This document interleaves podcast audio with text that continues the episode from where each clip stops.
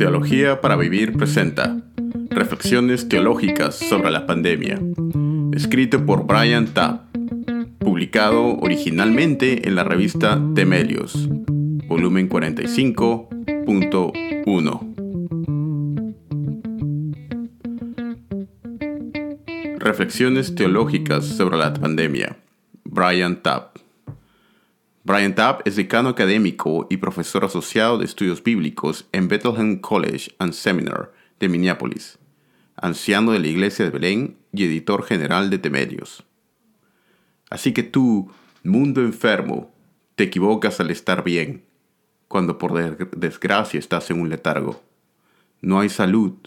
Los médicos dicen que nosotros, en el mejor de los casos, disfruta, pero con neutralidad ¿Y puede haber peor enfermedad que saber que nunca estamos bien, ni podemos estarlo? John Donne, Anatomía del Mundo. Una vez más, el aterrador término pandemia ha sido noticia de primera plana. El 31 de diciembre de 2019, los funcionarios de salud chinos informaron de casos de enfermedades respiratorias graves en personas relacionadas con un gran mercado en Wuhan, China. Este brote pronto se vinculó a un nuevo coronavirus, al que posteriormente se le dio el nombre inocente de COVID-19. Y la Organización Mundial de la Salud declaró una emergencia de salud pública mundial debido al virus mortal. El 11 de marzo de 2020, la Organización Mundial de la Salud caracterizó a COVID-19 como una pandemia con casos confirmados del virus en más de 100 países, miles de muertes confirmadas y miles de nuevos casos notificados cada día. El Centro para el Control de Enfermedades advierte ominosamente que no hay ninguna vacuna que proteja contra el COVID-19 y ningún tratamiento antiviral específico para COVID-19. A pesar de los sorprendentes avances científicos de nuestra era moderna, los proveedores médicos e investigadores no estaban preparados para contrarrestar este virus cuando apareció en escena. Sin vacuna ni cura, el gobierno chino recurrió a la contención, imponiendo cierres residenciales que afectaron a más de la mitad de la población del país, mientras que las principales compañías aéreas suspendieron los vuelos hacia y desde China. La propagación mundial del coronavirus provocó cierres en todos los países. En Italia y en otros países, severas restricciones de viaje, cierres de escuelas y empresas y cancelaciones de grandes eventos deportivos. El presidente de Francia incluso declaró la guerra al enemigo invisible. Las iglesias de varios continentes se han visto obligadas a cancelar o modificar los servicios de culto corporativos. La pandemia de coronavirus es el último de una larga lista de brotes de enfermedades que han causado estragos en la humanidad a lo largo de los siglos. Y es muy probable que no sea el último. Este artículo ofrece reflexiones teológicas, históricas y pastorales sobre la enfermedad y el mal. La enfermedad en perspectiva bíblica. La enfermedad y la muerte han marcado indeleblemente la experiencia humana al este del Edén al principio no había parásitos ni gérmenes dañidos. Todo era bueno. Génesis 1, 31. Luego todo cambió cuando el pecado entró en el mundo y, y, la muerte por el pecado y la creación misma fue sometida a la inutilidad. Romanos capítulo 5, verso 12. Capítulo 8, verso 20. Aunque el Antiguo Testamento no explica este punto, las realidades de la enfermedad y la dolencia acompañan a los espinos y cardos de la maldición de la creación y a la condena de la humanidad de del polvo eres y al polvo regresarás. Sin el pecado, los seres humanos no experimentarían ni la muerte ni la enfermedad, lo que sirve como preludio de la muerte. El Antiguo Testamento no solo enfatiza que Jehová tiene la autoridad final para herir y sanar.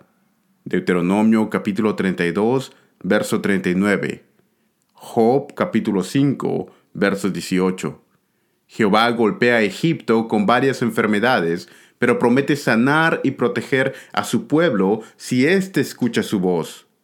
Éxodo capítulo 15, verso 26. Deuteronomio capítulo 7, verso 15. Asimismo, cuando los filisteos capturaron el arca, Jehová los afligió con tumores y les causó un pánico mortal. 1 Samuel 5, versos 6 al 12. La pestilencia es también uno de los cuatro juicios terribles de Jehová contra Israel, junto con la guerra, el hambre y las bestias salvajes. Ezequiel capítulo 14, verso 21. Deuteronomio capítulo 32, versos 24 al 26. Apocalipsis capítulo 6, verso 8. En varias ocasiones en el Antiguo Testamento, Jehová aflige a su pueblo con la peste por su infidelidad. Por ejemplo, en, respuesta al censo pecaminoso de David, Jehová, Jehová golpea la tierra con su espada de pestilencia, y setenta mil hombres de Israel perecieron. Primera de Crónicas, capítulo 21, versos 12 al 14. Debido a que Jorán anduvo en el camino de los reyes de Israel y llevó a Judá a la prostitución espiritual, el Señor trae una gran plaga sobre el pueblo y golpea al rey malvado con una enfermedad grave e incurable en sus, en sus entrañas, y murió en gran agonía. Segunda de Crónicas, capítulo 21, versos 12 al 19. Sin embargo, las escrituras no siempre conectan la enfermedad con transgresiones personales o corporativas específicas. Por ejemplo, el gran profeta Eliseo, que crió al hijo de la tsunamita y curó a Namán de la lepra, cayó enfermo de una enfermedad terminal. Segunda de Reyes, capítulo 13, verso 14. En el Nuevo Testamento Jesús corrige el pulcro razonamiento de causa y efecto de sus discípulos, que vincula los sufrimientos físicos con los pecados personales. Lucas capítulo 13, versos 1 al 5. Juan capítulo 9, versos 1 al 3.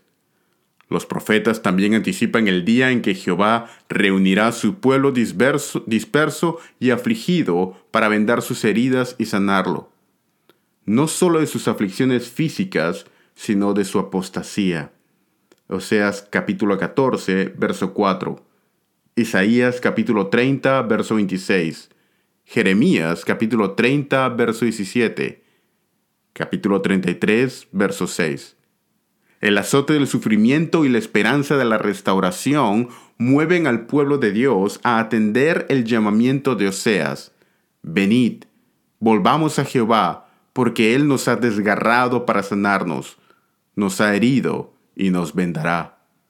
Oseas capítulo 6, verso 1. Jesús declara que vino a buscar y a salvar lo que se había perdido. Lucas capítulo 19, verso 10.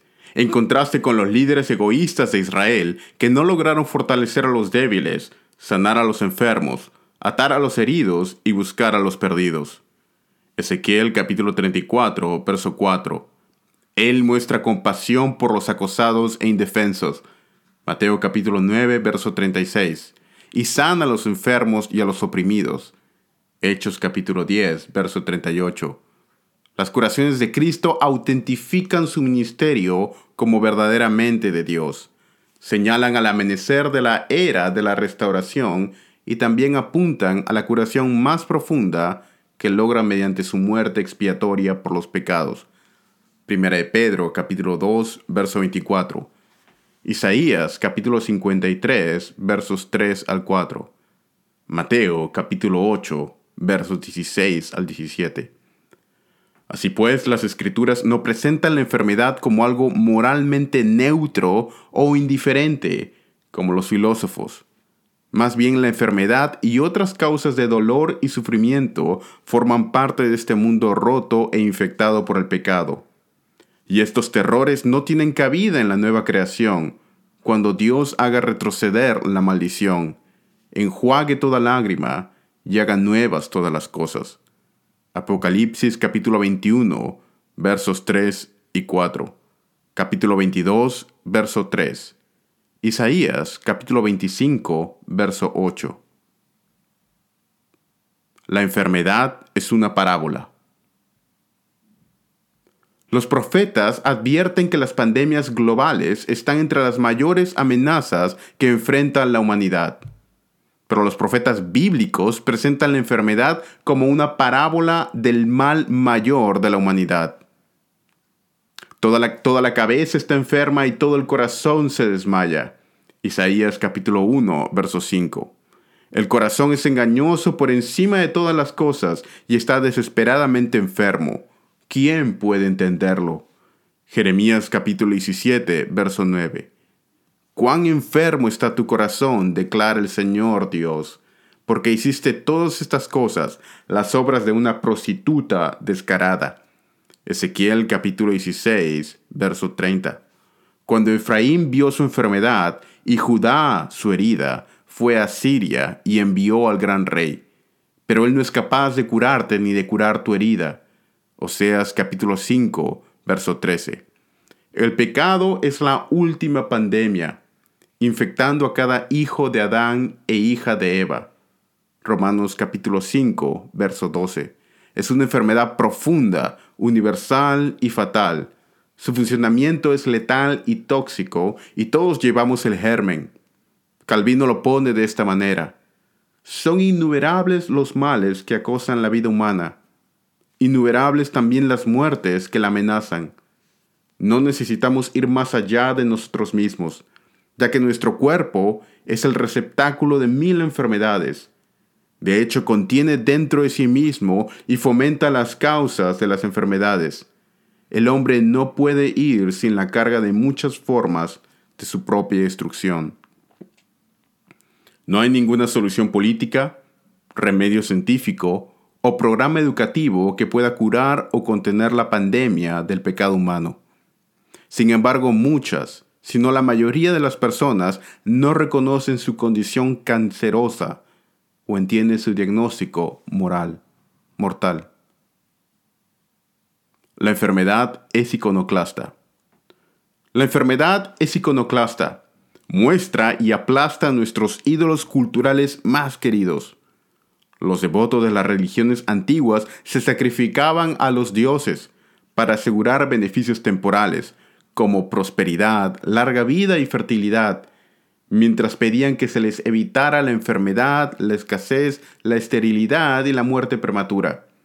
La gente en las sociedades seculares modernas quiere más o menos las mismas disposiciones y protecciones, pero viven de una manera que no tiene en cuenta lo trascendente. Considere cómo este brote de enfermedad ilumina y desafía a los ídolos contemporáneos de seguridad, prosperidad y bienestar. La enfermedad aplasta el ídolo de la seguridad. La, gente de todo el mundo anhela la seguridad, libertad de amenazas o peligros, y la falta de seguridad es uno de nuestros temores más profundos.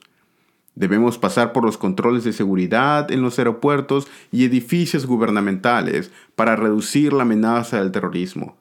Cerramos nuestras puertas e instalamos sistemas de seguridad en las casas para disuadir los robos.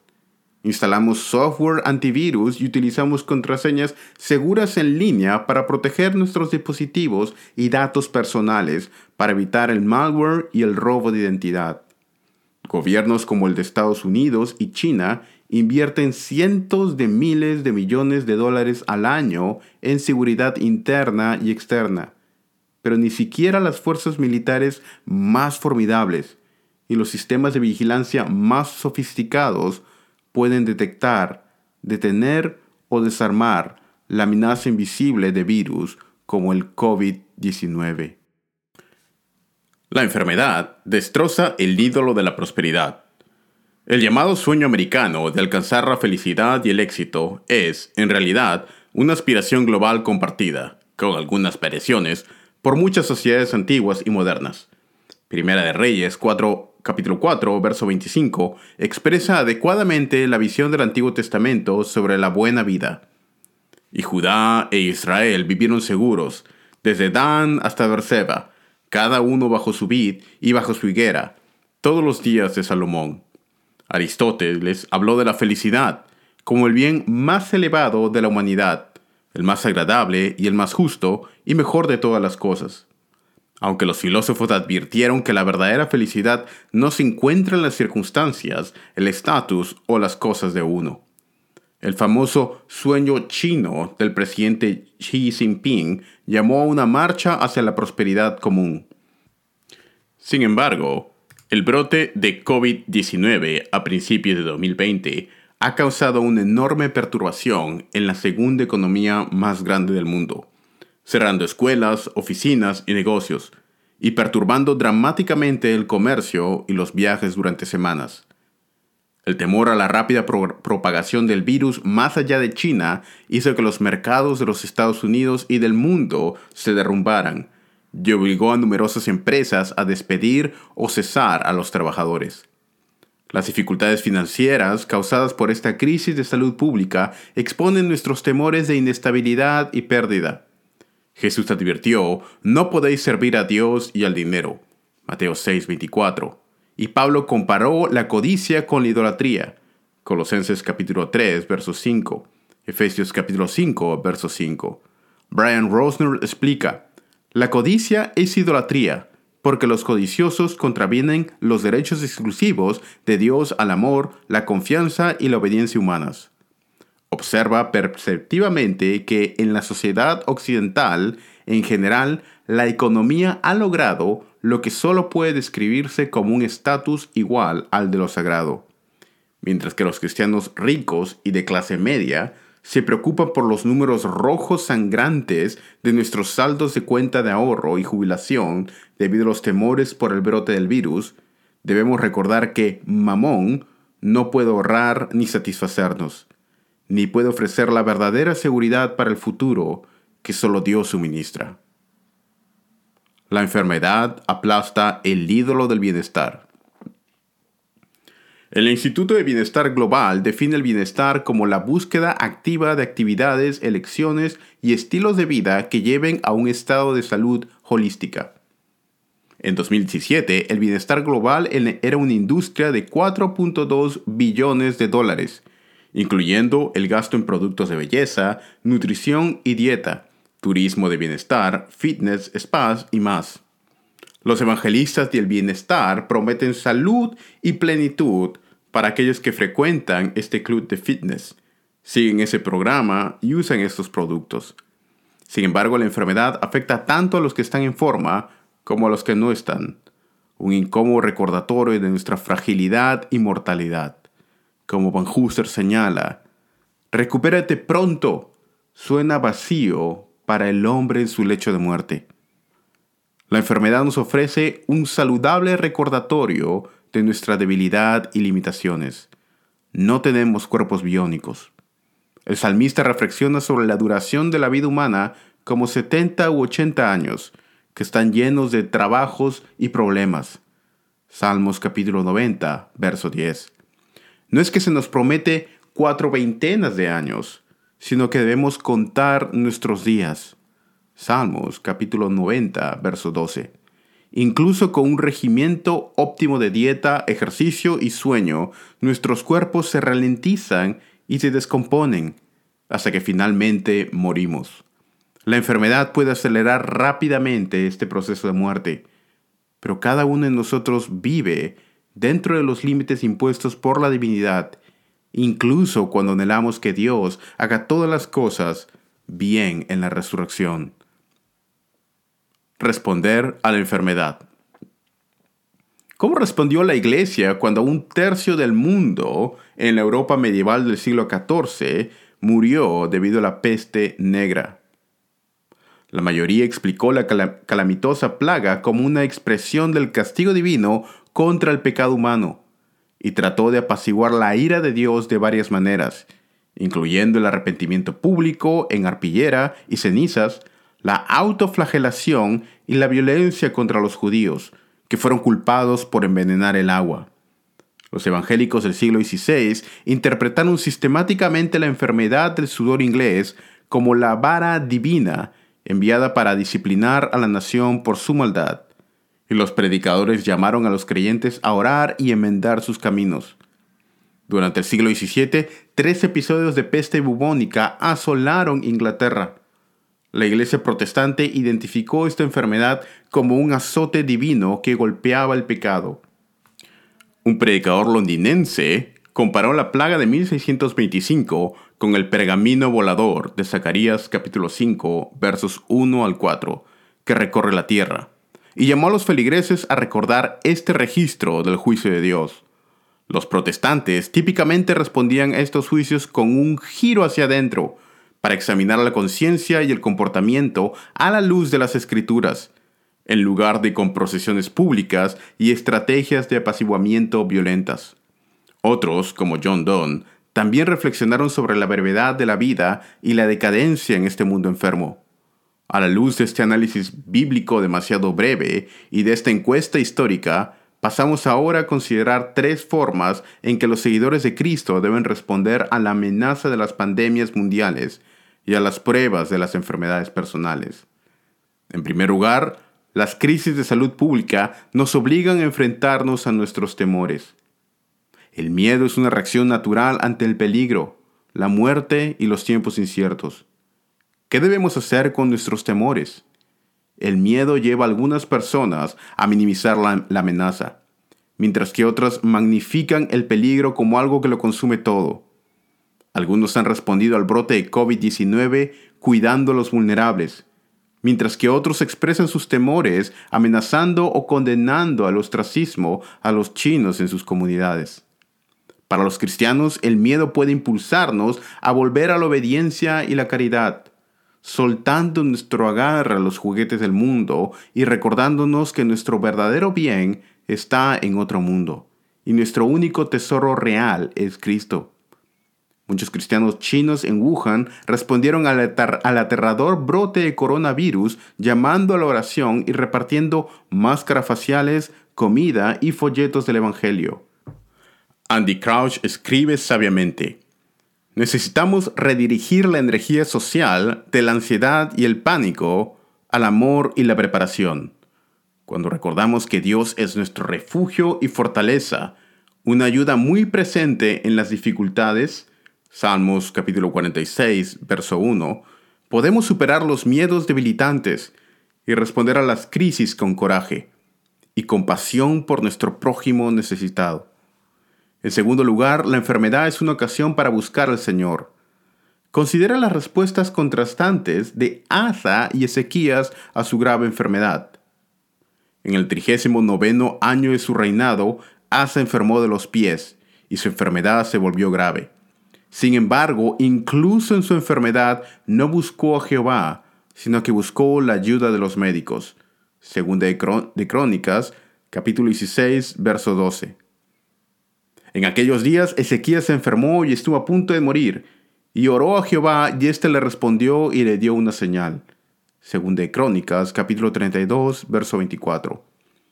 El punto del cronista no es criticar el trabajo de los médicos, sino enfatizar la necesidad fundamental de buscar al Señor en la enfermedad.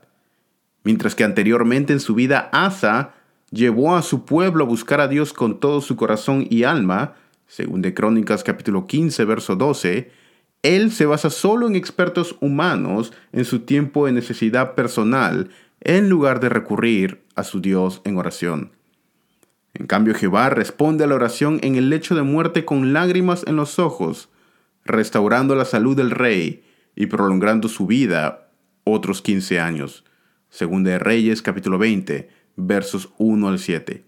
Al igual que Ezequías, Josafat también ofrece una respuesta modelo a los tiempos difíciles.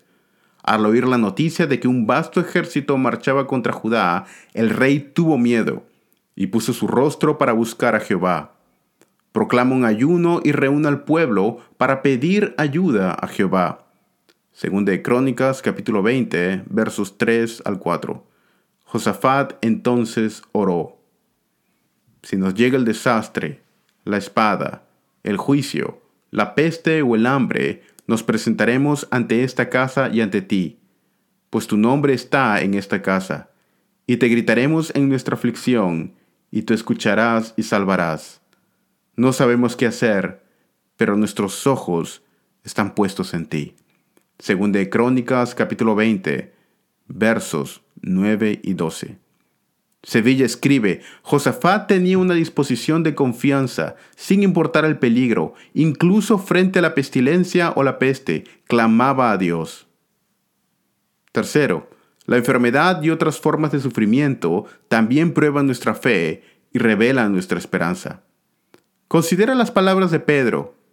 En esto os alegráis, aunque ahora por un poco de tiempo, si es necesario, habéis sido afligidos por diversas pruebas de modo que la probada autenticidad de vuestra fe, más preciosa que el oro que perece, aunque es probado por el fuego, puede resultar en alabanza y gloria y honor en la revelación de Jesucristo. Primera de Pedro, capítulo 1, versos 6 al 7. El apóstol ayuda a los creyentes a reconocer que sus actuales sufrimientos y luchas, ya sea por el ostracismo social, las amenazas o las enfermedades, no son golpes del destino al azar, sino una prueba diseñada divinamente para probar su fe y prepararlos para la gloria. Un pastor de Wuhan reflexionó de forma similar. Es evidente que nos enfrentamos a una prueba de nuestra fe. Recuerda a los creyentes que Cristo ya nos ha dado su paz, pero su paz no es para alejarnos del desastre y la muerte, sino para tener paz en medio del desastre y la muerte, porque Cristo ya ha vencido estas cosas. Nuestra paz presente y esperanza futura debería movernos a responder a esta crisis como el brote de coronavirus con buenas obras que exalten a Cristo. Así pues, las crisis sanitarias mundiales nos incitan a reflexionar sobre la verdadera pandemia de la rebelión humana contra un Dios santo. La enfermedad revela nuestros temores y expone a nuestros ídolos, y sirve como una invitación urgente a buscar al Señor Todas las personas, ricas y pobres, jóvenes y viejos, religiosos y no religiosos, son susceptibles a la enfermedad y están seguros de morir un día. Sin embargo, para los seguidores de Jesús, la enfermedad pone a prueba nuestra fe, revela nuestra esperanza y nos mueve a ser celosos de las buenas obras.